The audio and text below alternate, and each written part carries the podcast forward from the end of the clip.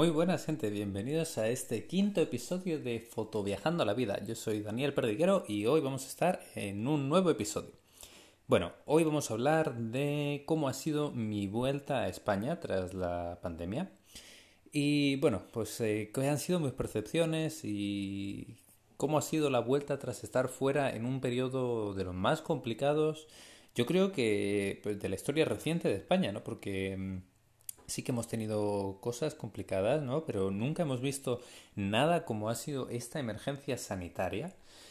Y bueno, pues yo creo que el despegarse un poco, el haber estado viviéndolo desde fuera, pues em, me ha dado una perspectiva, una, una visión que es totalmente distinta a la, a la que se ha vivido en España, ¿no? Bueno, yo volví a finales de julio y he estado dos semanas y bueno, estas dos semanas han sido bastante entretenidas, he tenido que hacer un montón de trámites y bueno, estos trámites ya de por sí eran bastante interesantes. Por ejemplo, tuve que ir a la universidad a recoger un par de títulos, pues para ir a la universidad tenías que pedir cita mm, por bastante tiempo de adelantado y luego pues acudir solamente tú, con mascarilla, con todo tipo de precaución, obligatoriamente desinfectarte las manos. Ha sido una experiencia pues bastante interesante, ¿no? Eh, para los que no lo sepáis, yo básicamente estoy viviendo en Eslovenia, una ciudad que se llama Maribor, es la segunda más grande, y bueno, toda la pandemia pues la he pasado aquí. En ningún momento tuve pensamiento de volver a España al ver cómo se estaba gestionando la situación allí, que cambiaban los datos y todo un día para otro y el gran descontrol, gravísimo descontrol que ha habido por parte de las autoridades, aunque bueno, ahora intente venderlo como que se hizo todo lo que se podía y tal, todo el tema de las estafas, de los de los respiradores, de las mascarillas, bueno, que os voy a contar, ¿no? Si habéis estado en España, pues ya, ya sabéis qué, qué ha pasado y cómo se ha vivido todo. Bueno, pues eh, ahora al volver yo allí, la primera, el primer impacto fue en el aeropuerto de Viena, donde, bueno, pues fue todo bastante normal, sí, había que estar con mascarilla dentro del aeropuerto, mucha gente no las llevaba. Había casi la misma cantidad de vuelos, diría que a lo mejor unos cuantos vuelos menos, pero en general Sí que había vuelos a, todas partes, ¿eh? no, no había distinciones, había dentro de Europa, fuera de Europa. Así que en principio por, por este, en el aeropuerto de Viena, no hubo mucha, mucha gran complicación ni nada, ¿no? Mm, ahí fue el check-in igualmente. Todo el mundo pues, estaba muy normal, el aeropuerto estaba medianamente lleno, había bastante más gente de la que yo esperaba. Y bueno, mm, llegó el momento de embarcar en el avión y para nada eh, la experiencia de volar en avión fue distinta. ¿eh? Mm, sí que te obligaban a tener mascarilla, obviamente. Y había que rellenar algún cuestionario para la hora de llegar a España, mm, en el que bueno, se indicaba tu número de vuelo, se indicaba pues eh, dónde ibas a estar una vez llegases a España. Esto luego me enteré que básicamente era por si había algún caso de coronavirus en el avión, pues que te pudiesen tener localizado y ponerte pues en observación o cuarentena, ¿no?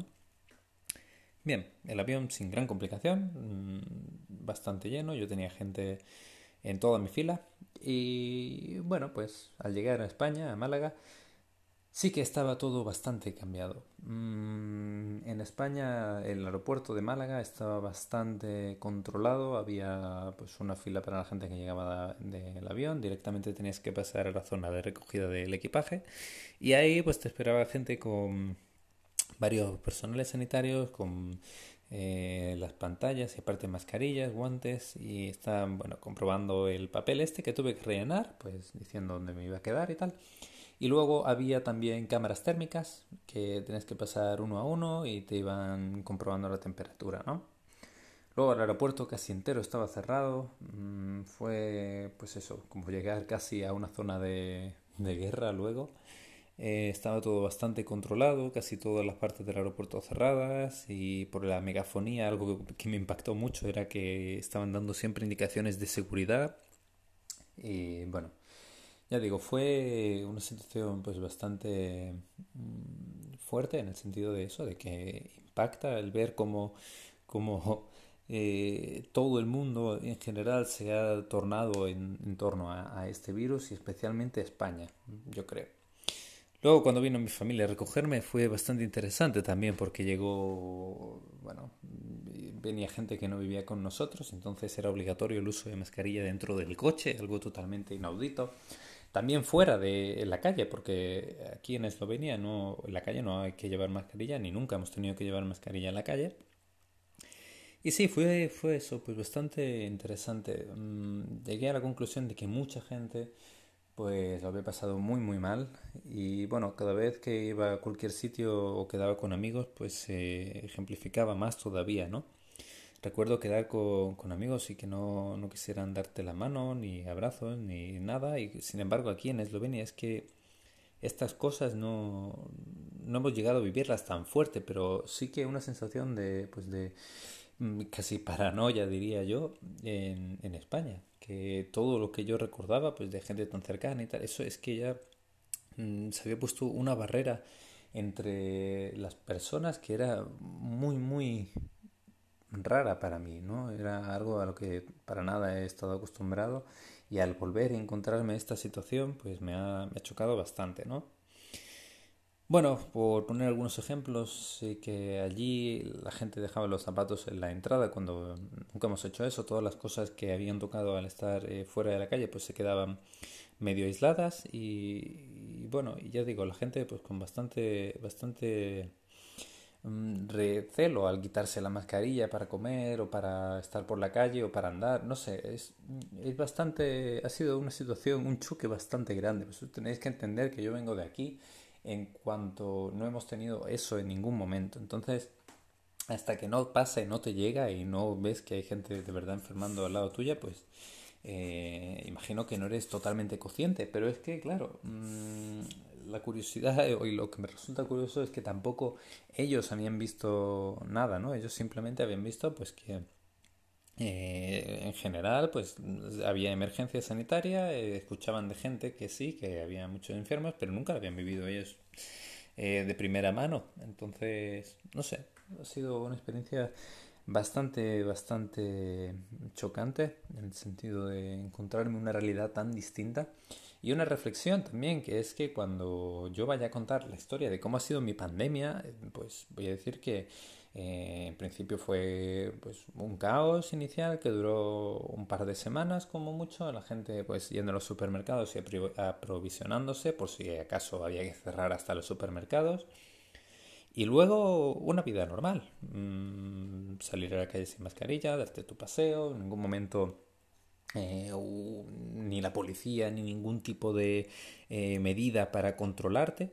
Y sin embargo como alguien de España me cuente su situación que ha pasado pues me decían que sí que la policía con megáfonos que no se podía salir a la calle que te controlaban que un estado muy punitivo que todo el mundo con mucho miedo que moría gente que los hospitales colapsados pues ya digo, mm, ha sido una, un, un, acercamiento totalmente distinto que pues sí, pues ha resultado muy, muy chocante con mi familia y que, bueno, pues que pasará factura yo creo a la sociedad española y, y quedaremos turmados, ¿no? Como cuando hablábamos de nuestros bisabuelos o tatarabuelos que fueron a la guerra y que se quedaron ya marcados por vida.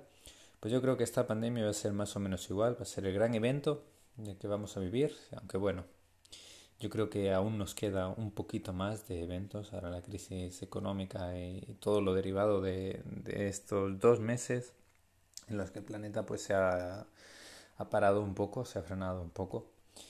Y nada, esta quería ser mi reflexión del día, así que ya digo, cualquier cosa, cualquier aportación que tengáis, me la podéis dejar en los comentarios del podcast y yo encantado pues la leeré y podemos comentar y hablar, claro, ¿por qué no?